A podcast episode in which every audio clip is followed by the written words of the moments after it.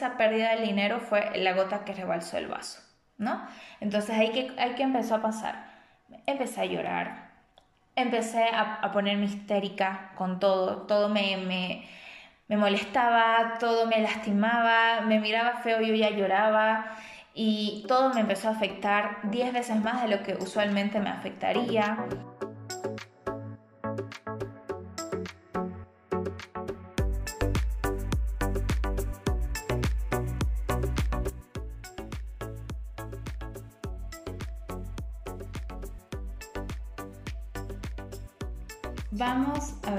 El día de hoy de depresión. Bienvenidos a todos, estoy contenta. Ahorita estoy mirando dos cámaras porque es la primera vez que vamos a hacer una transmisión en vivo para luego subirlo a lo que sería nuestro podcast, porque creo que es un tema que tiene que, eh, que puede ayudar a muchos y la verdad que es un tema que me va, que va a ser muy personal, porque aquí les voy a hablar, hola Cirilo, ¿cómo estás? Bienvenido.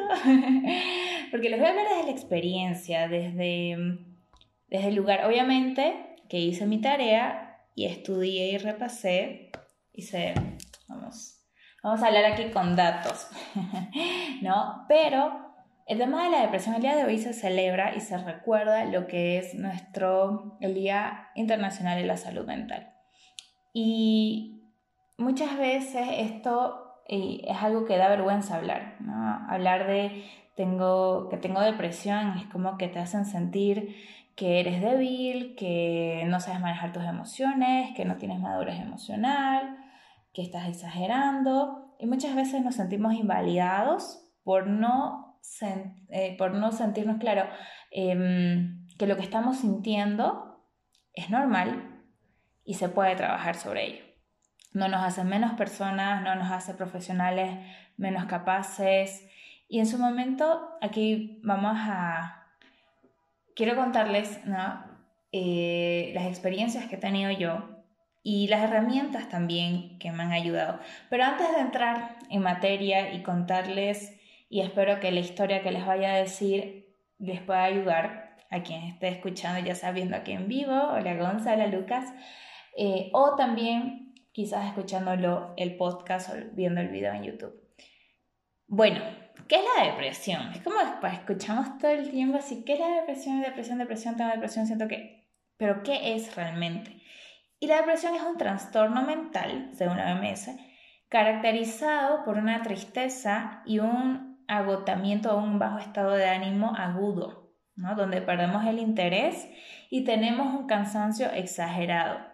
Si siento que solo quiero dormir, si siento de que no tengo energías, que hago un poquito en el día y luego me quiero irme a, dormir una siesta y duermo una siesta de una hora y me despierto y sigo cansada si por más que haga lo que haga, sigo sintiéndome así. Entonces, esos son un par de síntomas que nos puede ayudar a detectar que estamos quizás comenzando un cuadro de depresión.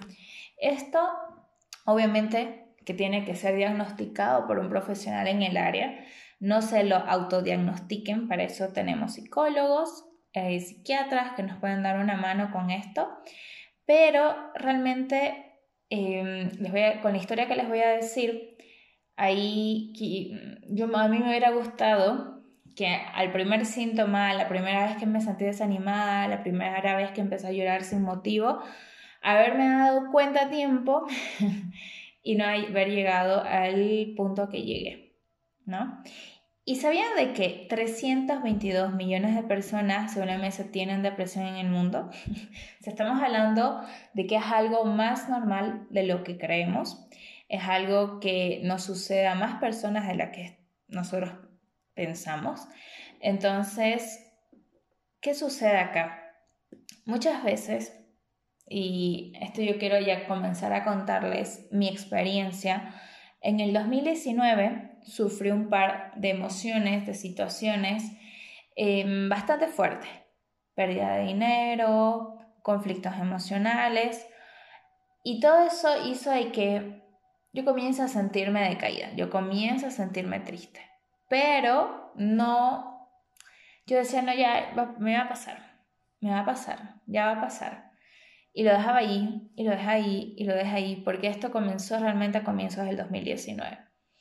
¿Y qué pasa? O sea, hay cuatro tipos, no, cinco tipos de depresión característicos, ¿no? Los principales. Pueden haber más, algunos autores mencionan hasta 10, pero creo que estos cinco engloban como que manera genérica, ¿no? Para no irnos tan a profundidad, porque tampoco yo no soy psicóloga, no soy psiquiatra, yo no tengo una profesión como para hablar de este tema a ese nivel. Eh, el objetivo de este episodio, en su momento ya, incluso lo hemos entrevistado a un psicólogo, hay una un episodio que es justamente el tema de salud mental con el psicólogo Nicolás González, donde con él hablamos de esto porque hubo una pregunta que surgió. Pero conmigo acá lo que yo quiero hacer es eh, contarles mi experiencia y darles un par de herramientas y un par de consejos desde lo que yo viví, ¿no? Y bueno, vamos a los tipos de depresión. Hay cinco eh, principales. La primera es la depresión mayor, que esta tiene como un origen biológico.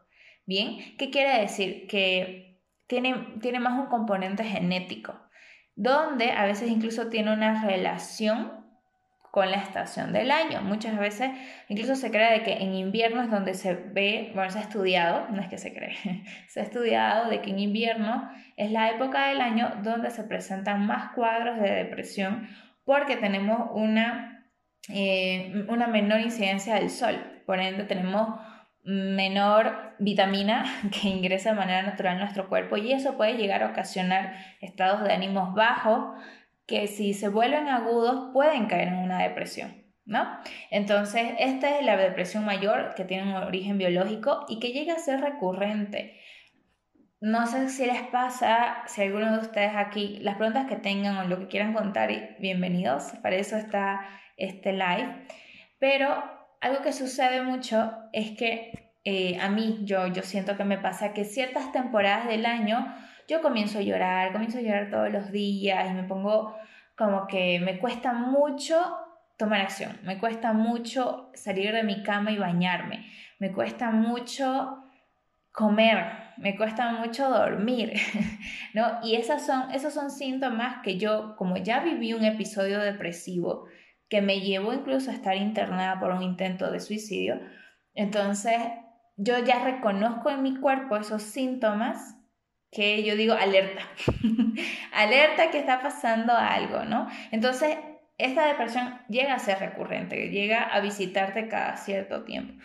La segunda es una reactiva, ya el segundo tipo de depresión que es que tiene que ver más con la mala adaptación a una situación de un entorno estresante. Entonces aquí puede ser una pareja, puede ser trabajo, puede ser amigos, puede ser que me mudé y, mis vecinos y, entonces todo este entorno me hace em, sentir estresado y como no manejo bien el tema del estrés, llego a acumularlo y puede convertirse en una depresión. Entonces esta es la depresión reactiva. Bien.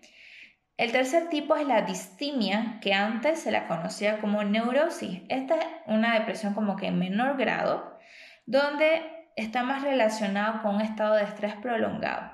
Un estrés como que ya, ya te acostumbraste a vivir así, ¿no? Que, que ya, o sea, ya, ya como que mm, estás resignado a no tener ganas de trabajar, a sentirte cansado, a que no te emocione lo que haces. Entonces esto, es más, esto tiene que ver más con la distimia. El cuarto es la depresión enmascarada.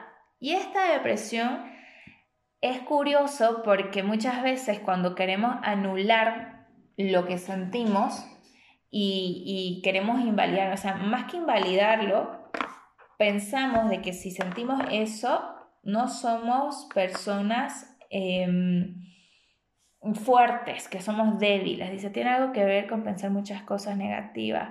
Exacto. O sea, esta es la parte de la distimia, yo creo que es, em, y justamente ese es uno de los consejos. Algo que a mí me sucedió mucho en 2019 y no sé quiénes de aquí llegan o, identifican que o están sospechando que pueden tener depresión algo que a mí me sucedió en el 2019 muy fuerte era que yo sentía voces en mi cabeza. Yo sentía y las podía visualizar, eran unas voces negras que se levantaban y me decían de todo.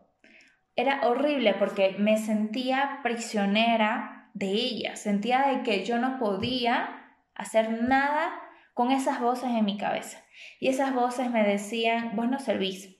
Y esas voces me decían, todo lo que vas a hacer no va a funcionar. Por más que estés luchando, no lo vas a lograr. Por más de que vos ames y des todo, nunca te van a amar. Entonces, estas voces tan fuertes me decían cosas que y, cada vez se hacían más grandes y yo me hacía más chiquita y me hacía un ovillito y las voces encima mío y eso hacía que yo llore. Y eso hacía que yo llore y eso hacía que yo vomite mi comida y eso hacía que yo no pueda dormir o en la noche y dormía en exceso en el día. Y era una cosa horrible que justamente esto que mencionas, Ani, el tema de los pensamientos. ¿Saben qué? O sea, si yo hablo de mis síntomas, pero voy a terminar con la posparto, que es la última depresión, la última tipo de depresión que ocurre dentro del primer mes después de dar a luz, que suele darle entre 10 a 15% de las mujeres que han sido mamás. Entonces aquí las que son madres van a poder corroborar que exista esta depresión posparto, ¿no? Pero ahora, ¿cómo fue mi historia? De cómo el 2019 yo pasé de ser súper positiva, aunque yo os voy a decir de que toda mi vida tuve tendencia, soy como que tengo esta tendencia melancólica, ser como que más reflexiva, más sensible, más triste, digamos, ¿no? Pero es que me encanta ser feliz, me encanta dar amor, me encanta esto, pero también eh, llego a estar triste, o sea, em, al menos en mi día a día, hablemos de a la semana, yo suelo llorar un, un día a la semana porque acumulo mucha, muchos sentimientos, soy muy sensible, entonces llego y exploto y lloro. Pero ya dije, prefiero llorar y sacarlo a irlo acumulando, ¿no? Pero ¿qué fue lo que en mi caso sucedió? Eh, el 2019, yo de ser esta persona así, empecé a autoexigirme mucho entonces, ¿qué era lo que yo hacía? ¿Qué era lo que hacía la Damaris en 2019? Y aquí vamos a encontrar un factor de estrés que yo, así, analizando lo que sucedió, me doy cuenta de que hubo un inicio, que en realidad cuando tú tienes como una tendencia, quizás un familiar tuyo tiene depresión em, o ya tienes una tendencia a, a ponerte triste, entonces hay cosas que gatillan ¿no? Hay estímulos externos que gatillan eso y lo hacen mucho más agudo. Entonces, en mi caso fue que yo estaba en la universidad, estaba en tesis y adicional a eso en otras materias, porque quería adelantar tesis. De ahí tenía un trabajo de medio tiempo, tenía mi agencia con cuatro clientes, adicional a eso entrenaba y además tenía una relación tenía novio. O sea, yo no sé cómo esa Maris del 2019 se imaginó que era posible hacer todas estas cosas juntas y sin que hubiera consecuencias. Bien, entonces, ¿qué empezó a ocurrir? Me levantaba a las 5 de la mañana y me dormía a medianoche. Empecé a dormir poco. Empecé a dormir poco.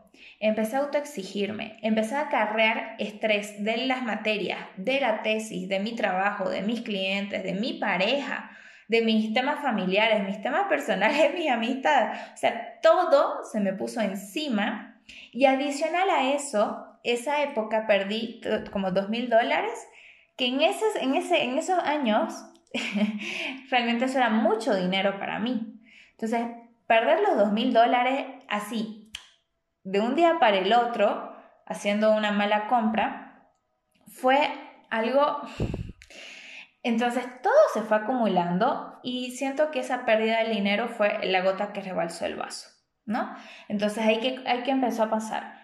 Empecé a llorar, empecé a, ponerme histérica con todo, todo me, me, me molestaba, todo me lastimaba, me miraba feo, yo ya lloraba y todo me empezó a afectar 10 veces más de lo que usualmente me afectaría, ¿no? Entonces eh, dejé de comer bien, y ahí fue que por, el tema del estrés también, lo poco que comía lo empezaba a vomitar. Y claro, aquí el estrés me llevó a una bulimia y a esto. Y llegué a tomar pastillas para irme a dormir, ¿no? Para poder descansar.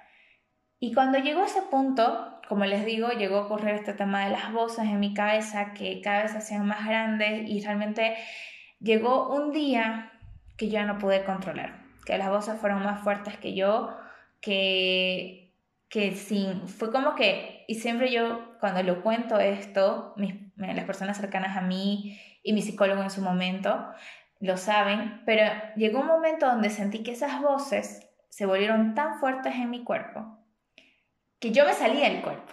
Yo, yo, yo podía verme de afuera. Yo veía cómo agarraba todas mis pastillas para irme a dormir y me las tomaba de una porque quería irme del mundo.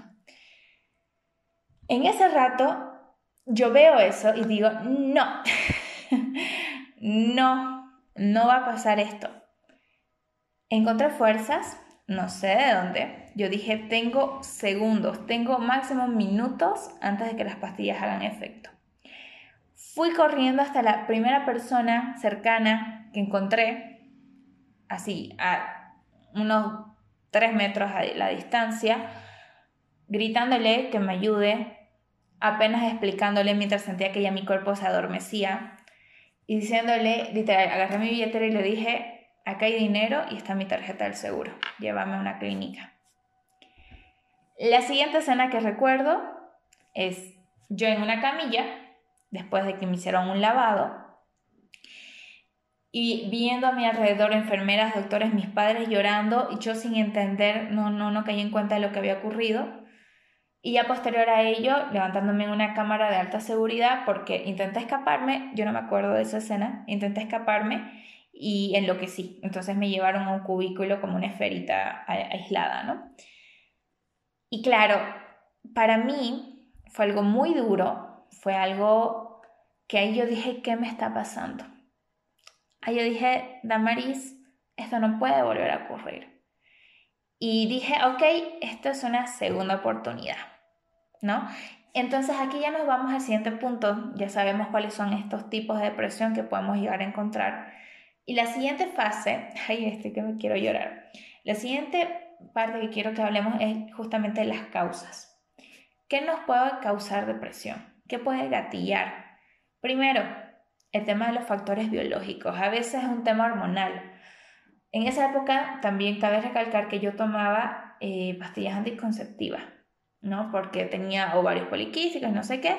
Bueno, empecé a tomar las pastillas, entonces hubo una alteración de mis hormonas. Eso por un lado. Segundo lado, otros factores son los factores psicosociales, estas circunstancias estresantes, ¿no?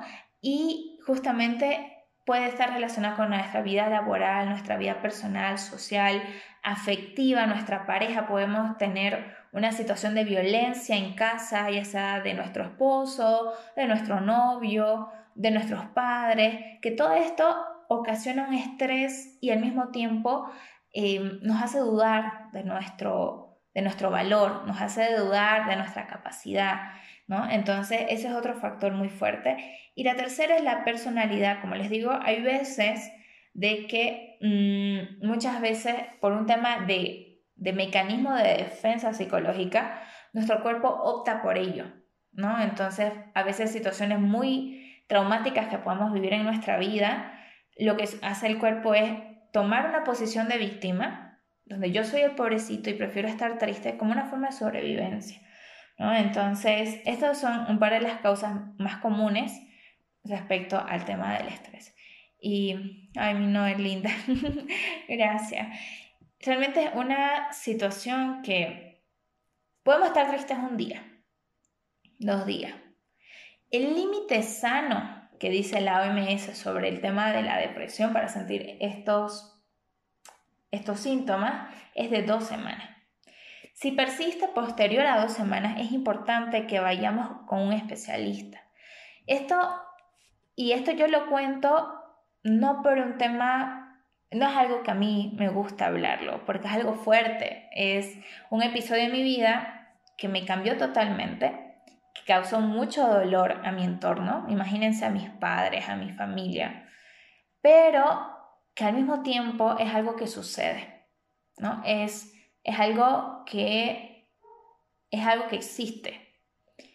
Y si están viviendo eso, es importante que digamos y sepamos escucharnos.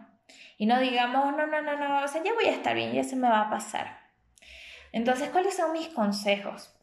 Posterior a, esta, este episodio que les cuento que fue el más fuerte que he tenido hasta ahora, gracias a Dios, uno, eh, hubo después de ello empecé a ir a la, a con la psiquiatra y la psiquiatra me dio antidepresivos. Estuve tomando los antidepresivos bien juiciosa como por dos semanas hasta que un día me llevé un susto. Yo estaba tranquila lavando el servicio cuando veo mi blusa mojada. Mi blusa estaba mojada de un líquido blanco. ¿Qué pasó? Por el tema de los antidepresivos, mi cuerpo empezó a generar leche. Tuve un desbalance hormonal fuerte que mi cuerpo empezó a producir leche como si yo estuviera embarazada. Cuando yo vi eso, le escribí en ese rato a mi doctora y mi doctora me dice, sí, sí, es normal. Yo dije, pero esto no puede estar bien. Yo no estoy embarazada. No puede ser que mi cuerpo esté reaccionando así. Y claro, me puse a investigar qué, qué podía ocurrir. Y si yo seguía tomando esos antidepresivos, tenía una, un riesgo de más adelante padecer cáncer de mama. Entonces dije ahí, no, ya se acabó, voy a tomar control de esta situación. Y preparé 15 cosas que yo hice para salir de ese momento. ¿no? Seguía llorando todo el día y, tomaba estas pastillas que yo no podía estar sola en ningún momento. A las 6 de la tarde tomaba unas que me comenzaban a tontar.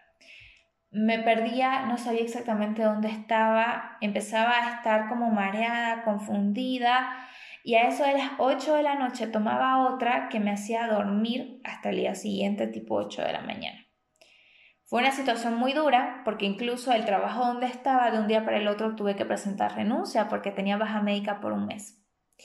Entonces, en ese momento yo dije, Damaris, sos fuerte. Tenés herramientas a tu alrededor, tenés personas que te aman. Y si tuviste la fortaleza para buscar ayuda en el último minuto, es que tenías que tener esta segunda oportunidad. Entonces, ¿cuáles fueron esas acciones que yo tomé? Primero, y esto tengo un par de amigas que se van a reír cuando lo escuchen, tomar citrato o cloruro de magnesio. sé que suena algo como que nada que ver, pero el magnesio es una sustancia química que le ayuda a mejorar el funcionamiento de nuestro cerebro. El magnesio literal puede, regula hasta nuestros ciclos de sueño, regula el tema de la producción de la oxitocina, nos permite balancear y alcalinizar nuestra mente. Entonces, el magnesio es nuestro mejor aliado para comenzar a sentirnos felices y eso que es súper natural y es necesario. Cada vez los alimentos tienen menor cantidad de magnesio lo cual hace que, lo que el magnesio que ingerimos de los alimentos ya no sea suficiente. Por eso cada vez aumenta la cantidad de personas con insomnio, las personas que no pueden dormir, las personas estresadas y que por ende llegan a tener ansiedad y estrés y depresión. Entonces, el magnesio es, una, es un antídoto, para mí es un elixir de la felicidad porque es barato. Te compras el frasquito de 10 bolivianos, lo colocas en una jarra de un litro y te tomas un shotcito antes de dormir. Es la cosa más horrible, pero qué cosa más efectiva. Yo empecé a tomarlo porque mi papá se preocupó por mí en esa situación y buscó y me dijo, vas a comenzar a tomar esto. ay, no me gustaba. No me gusta, pero uno se acostumbra. sí, ahí el, magnesio es un hack. uno se acostumbra. Entonces, tomas este shot. Yo, desde ese día que yo tomo magnesio antes de dormir, hasta mejora la memoria y nos ayuda a evitar más adelante padecer de enfermedades como el Alzheimer, ¿no? Entonces, es milagroso. yo tomo ese shot y duermo de manera relajada, todo mi cuerpo se relaja, mi mente hace un switch off, así se apaga y descanso como nueva. Entonces, ese es mi primer consejo, porque nos va a ayudar a mejorar nuestro descanso. Una persona que no duerme bien Y compruébenlo. Si ustedes se desvelan, duermen menos de 7 horas. Y adicional a eso, durante el día tienen situaciones de estrés muy fuertes, dense una o dos semanas para comenzar a sentirse deprimido. Porque nuestro cerebro, nosotros somos química y física pura. Nuestro, nuestro cuerpo está formado por químicos y así como cuando uno prepara y, y, cocina, si le pone más azúcar sale más dulce de lo normal y si le pone más sal sale más salado. Tal cual. Si yo le quito a mi cuerpo ingredientes que necesita para funcionar bien, va a comenzar a tener fallas. Y entre esas fallas vamos a comenzar a tener trastornos como por ejemplo el tema de la depresión que estábamos viendo al inicio, que es un trastorno, es un trastorno mental, ¿no? Entonces, para el hack, dormir bien gracias al cloruro de magnesio o citrato de magnesio, cualquiera de los dos. Creo que más fácil de encontrar es el cloruro. Segundo, Cultiva la lectura de un libro de crecimiento personal. Cuando es muy difícil, es muy difícil. Yo recuerdo estar en cama sin ni siquiera tener ganas ni de bañarme, ni de peinarme, ni de cambiarme de ropa. Un estado de que no quiero moverme y no tengo ganas de moverme y no me importa descuidarme. Entonces es muy difícil cuando uno entra en este tipo de estado el moverte y el hacer algo por ti, pero hay que ir poco a poco. Y un libro que yo leí, que se los recomiendo un montón, es Tus zonas erróneas de Wayne Dyer. Este libro, la primera, el primer capítulo, desde la primera plana, me cambió la vida. ¿Y qué es lo que, cómo comienza el libro Wayne Dyer?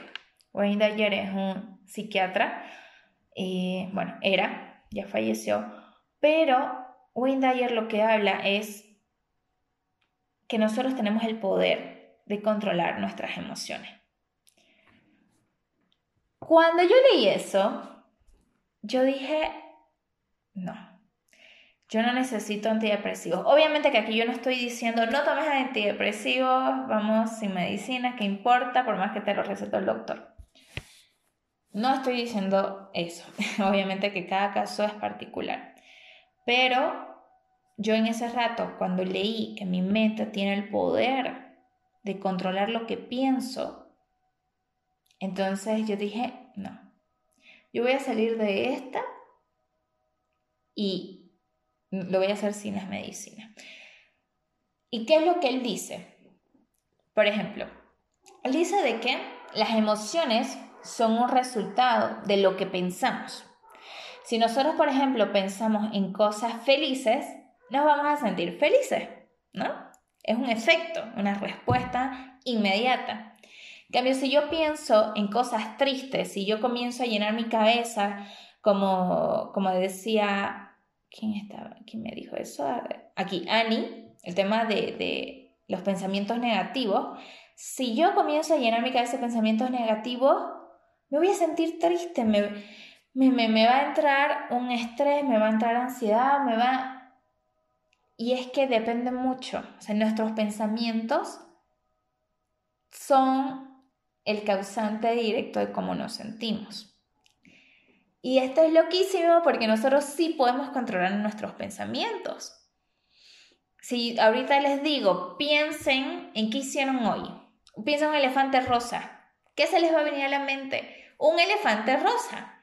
Si les digo, piensen que ese elefante rosa tiene un sombrerito lila y se les va a venir el pensamiento del, del elefante rosa con su sombrerito lila. Nuestra mente es así. Nosotros tenemos ese poder de controlar nuestros pensamientos. Por ende, podemos controlar nuestras emociones. Entonces, cuando yo hice consciente esto y comenzaba y escuchaba las voces, porque las voces no fue que se fueron al día siguiente. Las voces me acompañaron por seis meses posterior a ese episodio. Pero, ¿qué pasaba? Cuando las voces comenzaban a venir me decían, no, no, no, no vas a poder. Esto que quieres hacer, no, no, no, no vas a poder hacerlo. Yo decía, no, no me interesa lo que vos digas, yo voy a pensar en otra cosa. Y me enfocaba en otra cosa. Y la sacaba, la sacaba. Era como que las apartaba de mi zona de enfoque. Entonces, el leer te va a permitir tener herramientas para trabajar este momento. Entonces, libros como el de Wayne Dyer, em, creo que tengo un post donde hablo justamente de eso, de mi recomendación de libros del año, que se lo recomiendo mucho el, revisarlo, lo voy a compartir en mis historias para que lo tengan ahí. Es mi segundo consejo. Tercero, hablar con alguien de cómo te sientes. Yo me acuerdo esa época, em, tenía tres amigos muy de confianza que me recuerdo mucho a uno de ellos que le tengo mucho cariño, es como un hermano, que le escribí y le dije, Guille, estoy malo. Y me dice, ¿estás en tu casa? Sí, ya estoy de ida. Porque sabían que si yo estaba mal y les estaba escribiendo eso era porque de verdad estaba mal y no quería volver a hacer otra locura, porque estaba sintiendo que iba a perder la batalla. Y ellos llegaban y me acuerdo que él llegó y llegó con nueces, llegó con frutos secos, porque me dijo, esto, esto ayuda al... son, son, tienen muchas propiedades para el tema del cerebro, ¿no? De la mente. Entonces, escojan estas personas de confianza. Estas personas que no importa si están ocupadas, van a encontrar, aunque sea el momento de centrarse al baño, mandarles un mensaje, que no les van a dejar solo, que van a poder acompañarlos, puede ser un familiar, un amigo, un hermano, quien sea que ustedes sientan que se pueden apoyar en él. Y díganle, mira, si yo te escribo es porque necesito esto, estoy en esta batalla y no quiero perderla. Y sean muy sinceros. Y yo sé que si al inicio uno, al menos a mí, que toda mi vida estuve acostumbrada a ser la hija mayor, estuve acostumbrada a ser la que ayuda y no a la que ayudan, entonces me resultaba muy difícil a mí pedir ayuda, ¿no? Era algo muy difícil. Entonces, claro, el decir, hoy me siento mal y necesito tu ayuda, a veces es incómodo y a veces nos cuesta pedir ayuda. No tenemos problemas con ayudar, pero sí con recibirla. Pero les digo de que es uno de los consejos que más me ha ayudado a mí. Número 4. Comienza una rutina de meditación y de oración. Aquí, independientemente de la creencia que tengas, nosotros somos cuerpo, mente y alma. Nuestro espíritu necesita alimento. Y solamente cuando estamos en equilibrio en las tres áreas, realmente podemos sentir paz, realmente vamos a poder sentir autorrealización. Entonces, el tema de meditar, de orar, hace mucho la diferencia con nuestro espíritu, nos da sosiego. Yo, en mi caso, yo soy cristiana y tengo un diario de oración pero también me gusta meditar. Me gusta mucho meditar. Entonces, yo medito y oro también. Y me siento increíble con eso. Y después de, cuando yo comienzo a sentirme angustiada por algo, siento que tengo a alguien a quien se lo puedo entregar en sus manos y que se va a encargar por mí de todo. Entonces, ese es mi corto consejo. Comiencen a cultivar una vida espiritual, ya sea leyendo la Biblia, sea leyendo lo que ustedes crean, incluso si sea mensajes de que sean para el alma, que sean medicina para el alma. Ahí tenemos el grupo en Telegram de, de la comunidad SEO, de Mujer SEO. Si ustedes quieren, eh, en ese grupo yo mando todos los días algo, una meditación, un podcast, un audiolibro, una plantilla, un consejo una reflexión. Entonces la idea es que justamente sea un espacio donde puedas sentir esa caricia al alma. ¿no? Entonces es importante que tengas una rutina para cultivar tu, tu parte espiritual. 5. Empieza el journaling. Este nombre ha estado de moda desde hace un par de meses, creo que todo este año. Vamos a hacer journaling y te dan unos prompts súper raros, ¿no? Ahí como que, hoy pregúntate esto, y genial, si hay personas que les funciona, en mi caso no. Yo no sigo reglas, yo no sigo pasos, la verdad. Entonces lo que yo hago es escribir. Yo lo que hago es escribir todo lo que yo siento en ese momento. Todo lo que yo siento, ya sea, me siento feliz, escribo que estoy feliz. Me siento triste, escribo que estoy triste. Entonces el journaling realmente es un momento para escribir y vaciar nuestra mente, para sacar de nuestra mente todas las preocupaciones, todos los sentimientos de tristeza, de frustración, hasta sentimientos de alegría. Vaciarlos todos, de tal manera que podamos despejar nuestra mente de estos, de estos pensamientos y que no, no, no llegue un punto en que se acumulen y nos sintamos abrumados. Esa es la magia del escribir. Entonces ese es mi quinto consejo eh, de las cosas que yo empecé a hacer.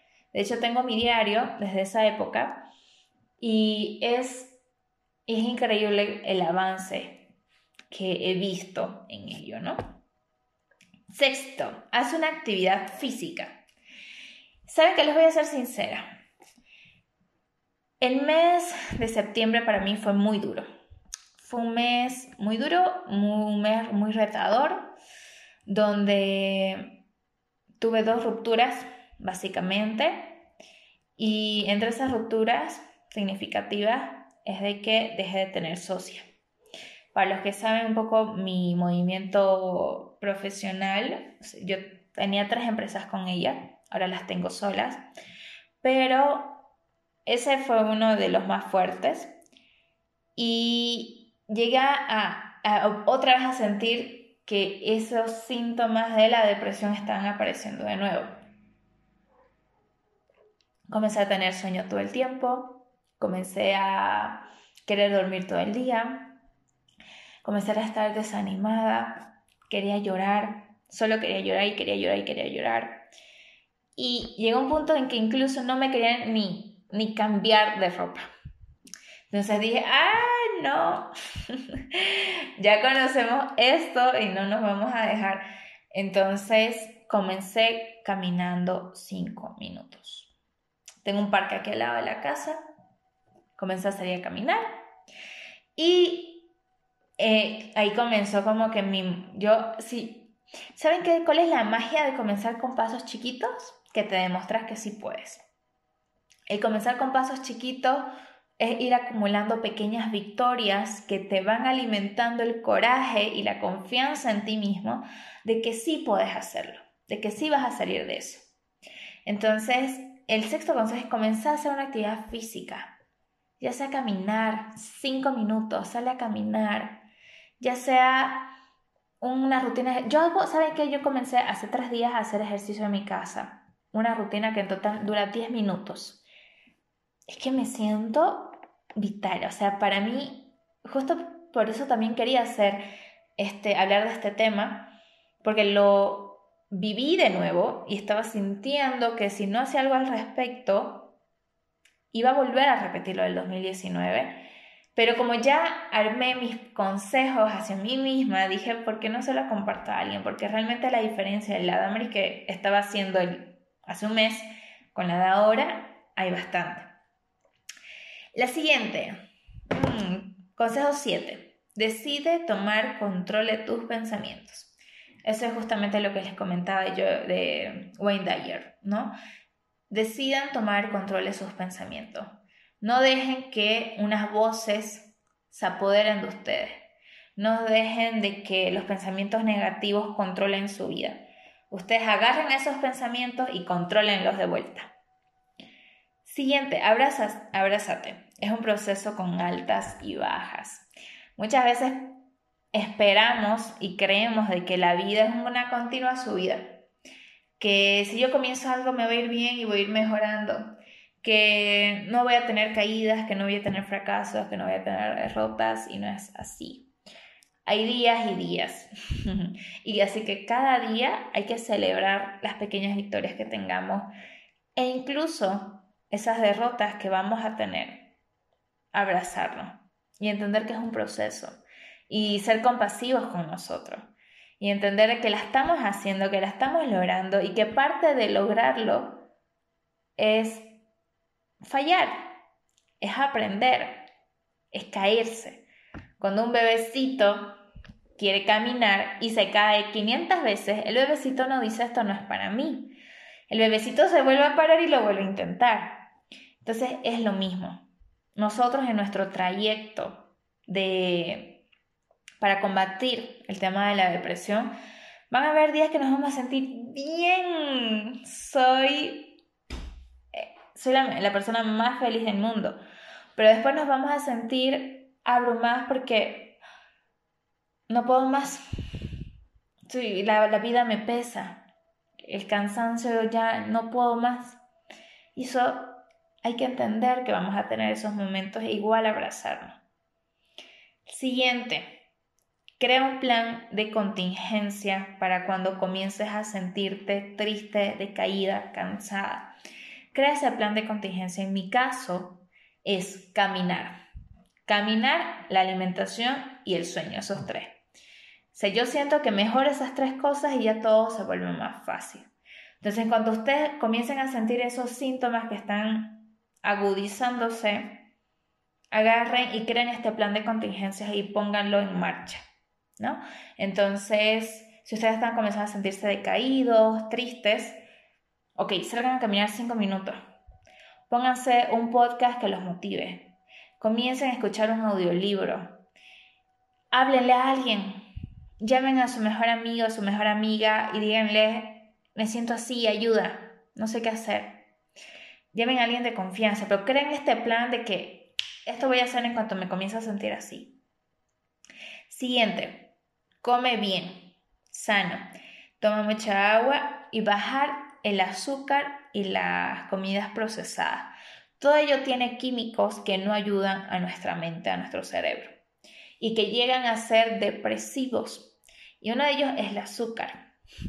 Entonces, se van a dar cuenta que en cuanto ustedes comiencen a comer más limpio, más natural, más hecho en casa, va a mejorar muchísimo el tema de su estado de ánimo. Y como les decía al inicio, nuestro, nuestro cuerpo es un vehículo que, dependiendo de la gasolina que le pongas, va a andar. Y es como cuando mm, nosotros estamos cocinando y le ponemos más azúcar, queda muy... Es tal cual lo mismo. Si yo le doy mala alimentación, no va a funcionar bien. Entonces mi consejo es comer sano, come bien. Y no es necesario que vayas a un nutricionista, obviamente que si podés ir, genial. Que si podés mm, contratarte a un coach, buenísimo. Pero si no podés, no te estreses. No, ahí está. Yo hice un reto en enero que me enseñó mucho, mucho, mucho de nutrición, de alimentación.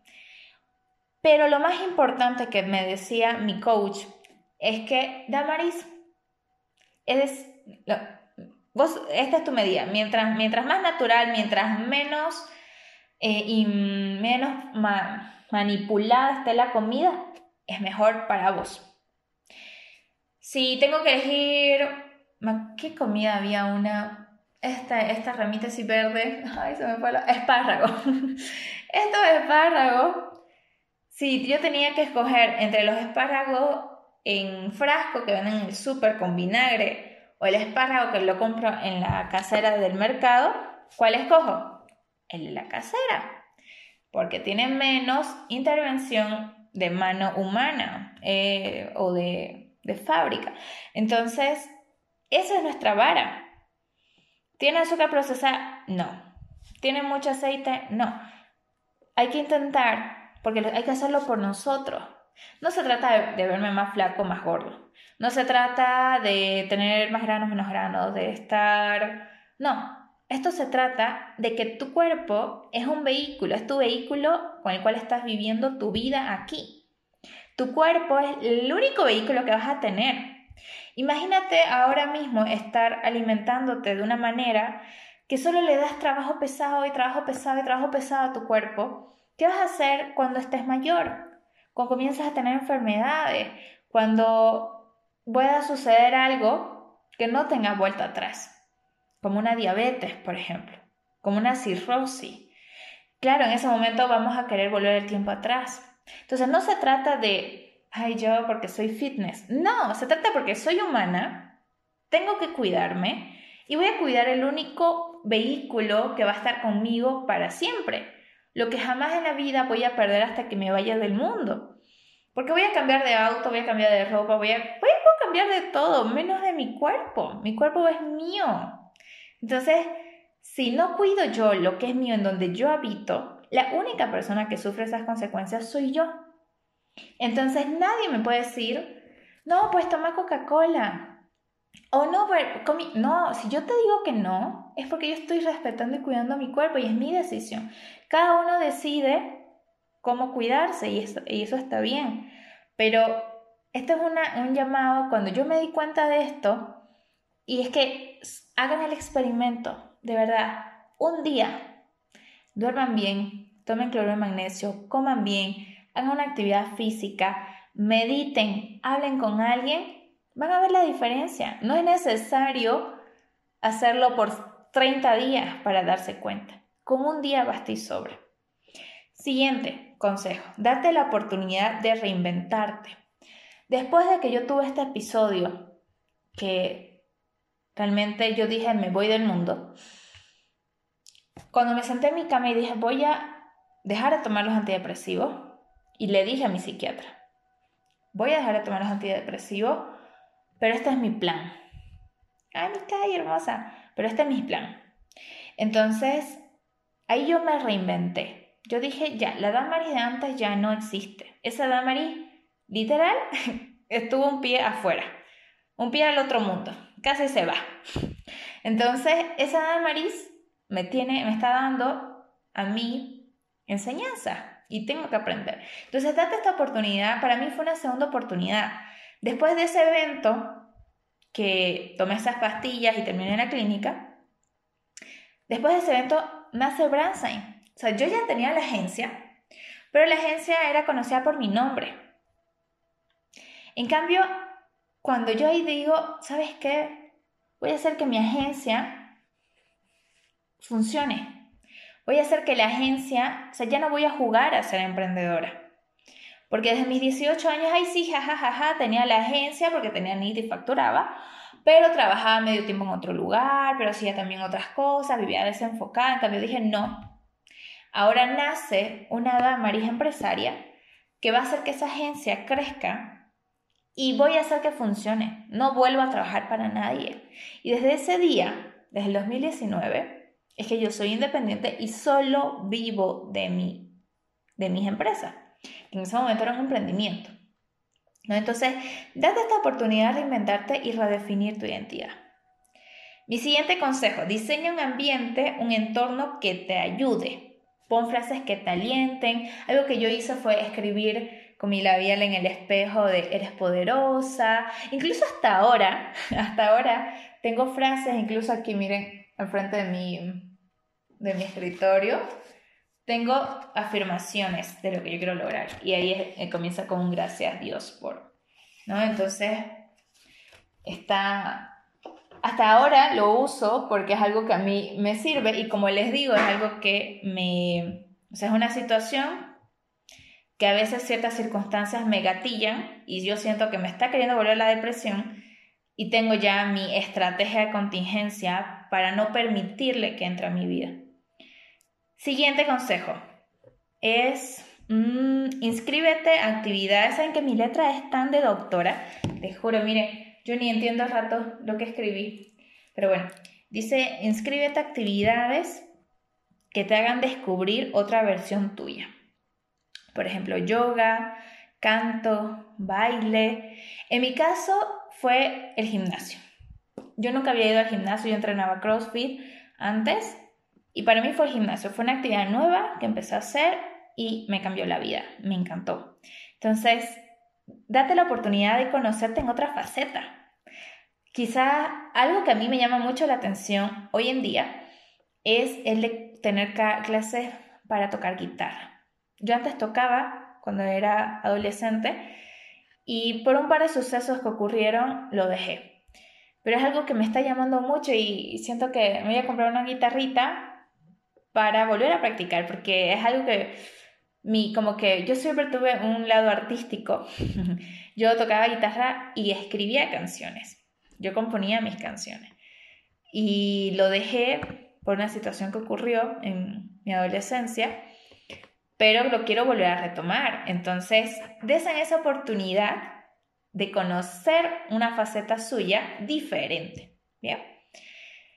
Eh, consejo número 14. Ah, aquí la invitación está puesta para que puedan ingresar a la comunidad gratuita en Telegram que tenemos, donde compartimos esta información súper valiosa y son vitaminas para el alma, yo eso es lo que me encanta. O sea, para mí, mi momento favorito del día es mandar un mensaje ahí.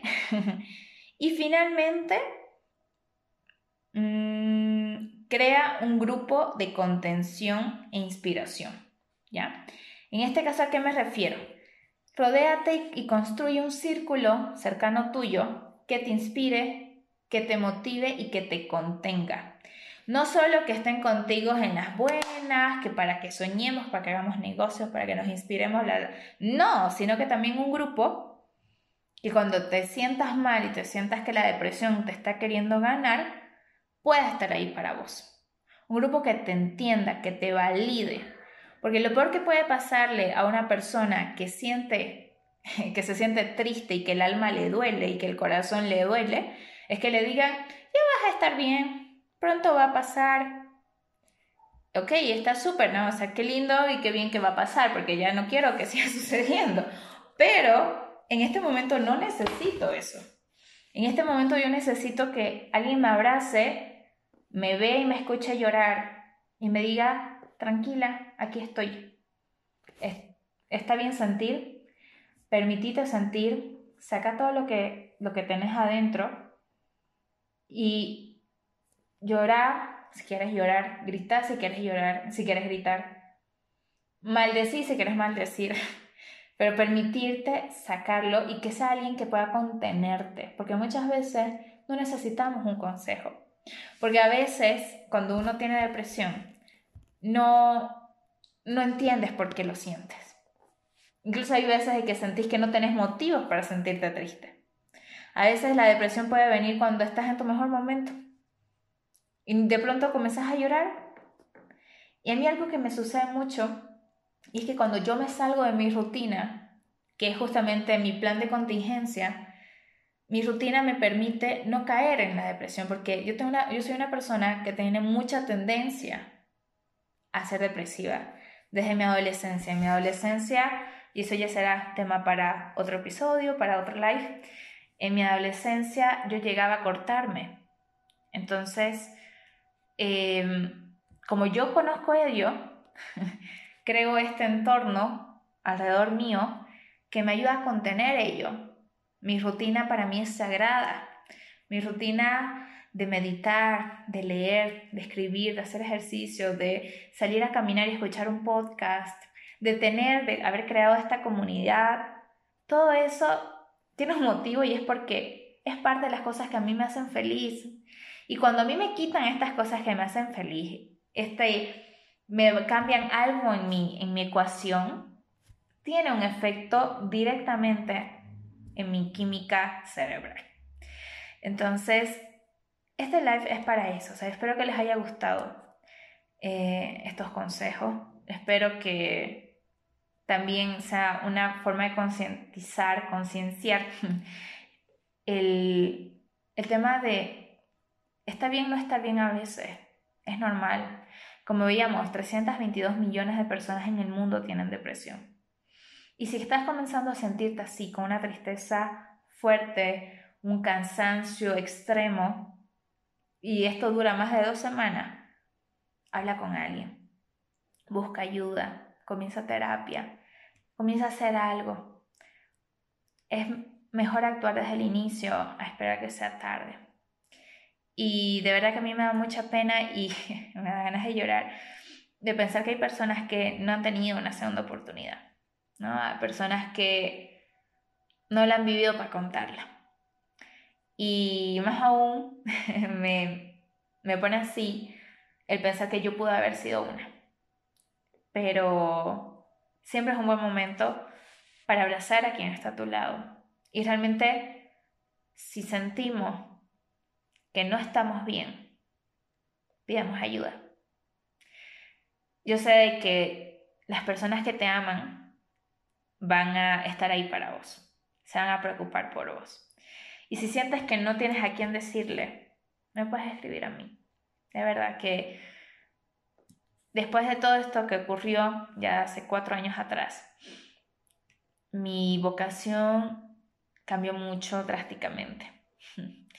Entonces, yo estoy acá, está la comunidad de SEOs para que puedas entrar en el Telegram de forma gratuita y ahí puedas encontrar una comunidad que te puede sostener, que te puede contener y, eso, el día domingo vamos a tener un brunch muy lindo, muy inspirador, muy retador, muy motivador con, de mujeres. Si quieren ser parte, igual me escriben. Vamos a lanzar un paquete especial el día de mañana. Pero bueno, eso, de verdad, muchísimas gracias a todos por quedarse hasta el final. Si les gustó este, este episodio, que lo vamos a subir a YouTube, a Spotify, Apple Podcast, pueden compartirle a alguien que quizás está viviendo por un momento así. Si ustedes llegan a sentirse así, aquí está este episodio, aquí estoy yo para acompañarlos. Todo va a estar bien y todo pasa. Pero hay que tomar acción. Sí, les mando un beso, un abrazo fuerte, fuerte, fuerte, fuerte. De verdad que mi deseo más profundo es que puedas sentirte acompañado y que puedas ver que hay esperanza y que puedas ver que sí puedes salir de esto. ¿Sí? Ya sabes, cualquier cosa, estoy a un DM de distancia aquí en Instagram me encuentran como a mi Brandy, me mandan un mensaje, un audio, lo que ustedes quieran, lo que ustedes sientan, yo estoy acá. Sí, les mando un besito y nos vemos en un próximo episodio. Chao, chao.